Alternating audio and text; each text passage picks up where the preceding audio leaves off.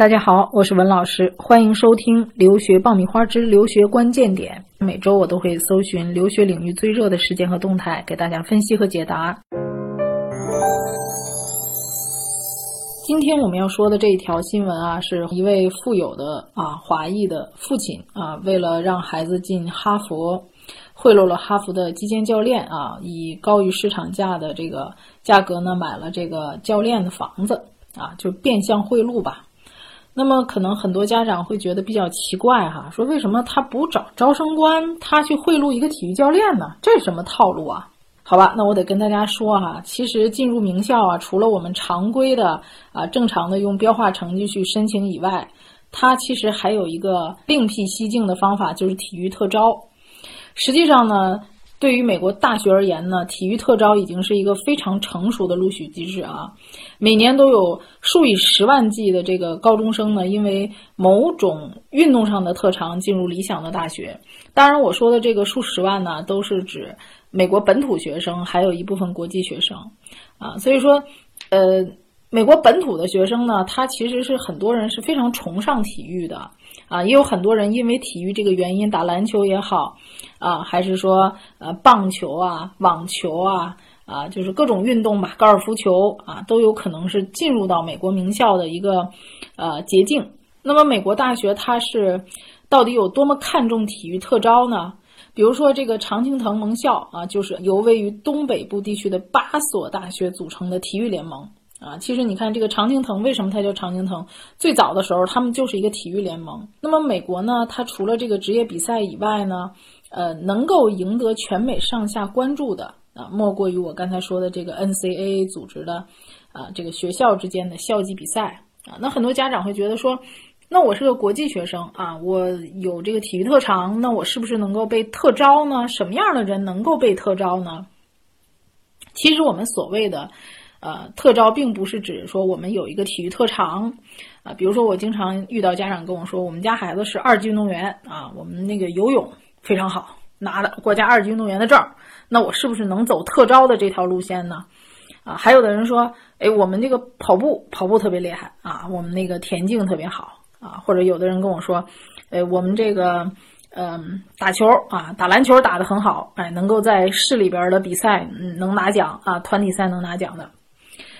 那么你的这些比赛的这个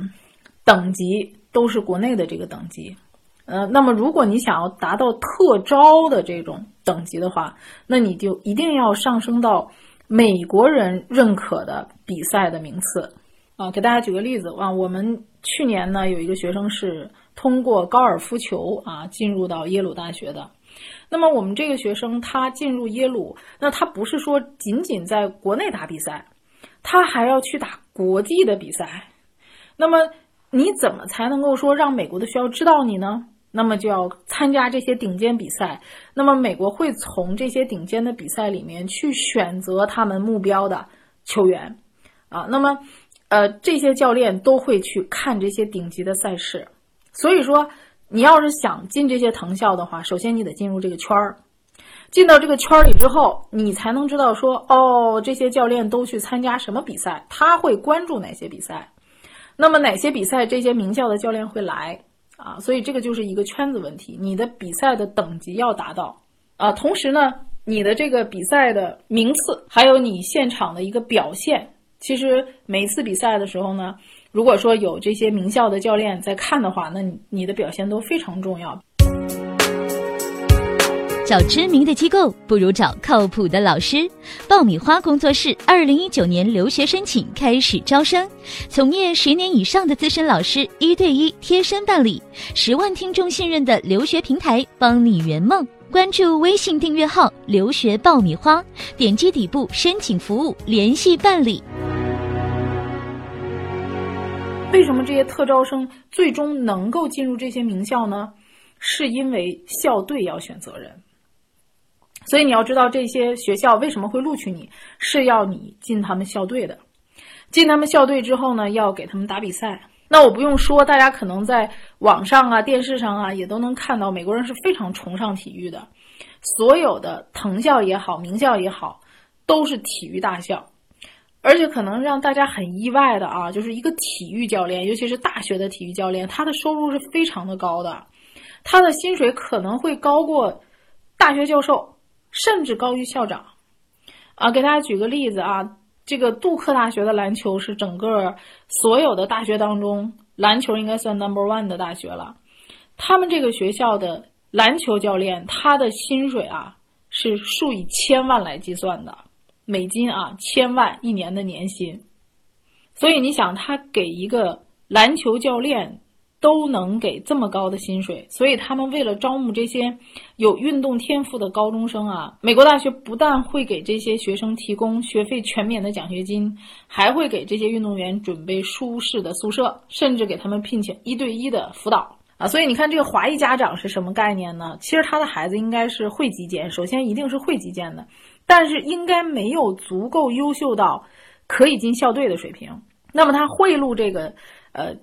教练呢，就是以想要进入校队为由把这个学生招进来。因为每年呢，这些藤校的教练手里面都是有名额的，至少有那么三四个名额啊啊，就是看我校队少几个人嘛。我说我我要招校队的人，或者说我会多招几个，到时候有这个后备嘛。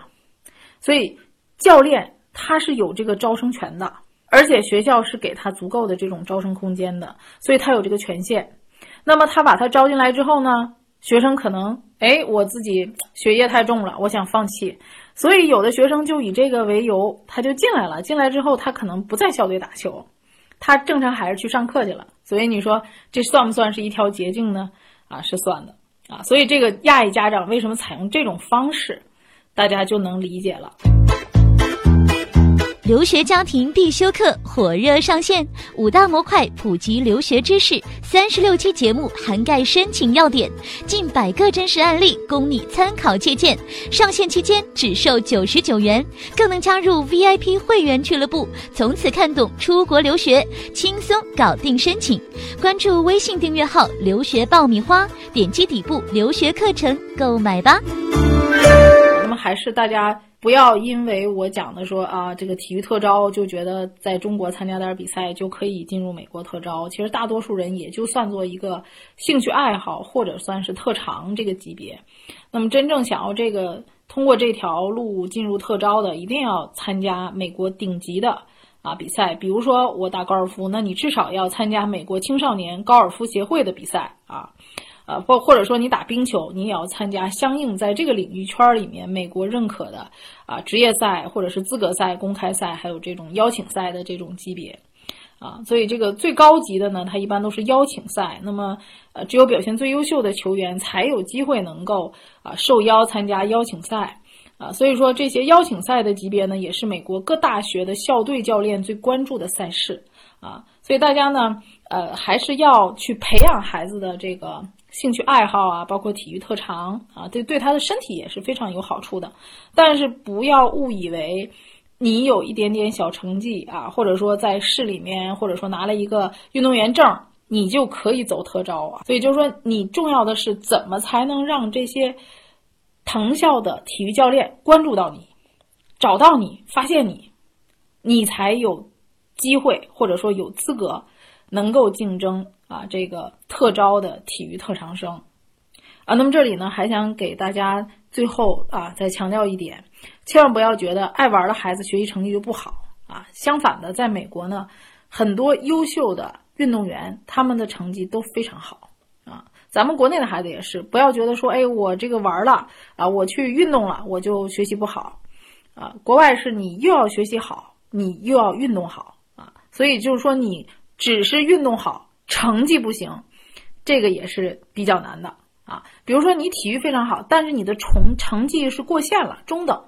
那这种被录取的几率是非常高的。但如果说我体育还不错啊，呃，那么我的平均分低于这个整个的要求的基准线，那你被录取的几率也会降低的啊。所以大家就是说，专注于某项体育项目的同时，还要取得优异的成绩，这才能帮助你。进入顶级的大学。好，那我们这期节目呢就讲到这里，我们下期再会。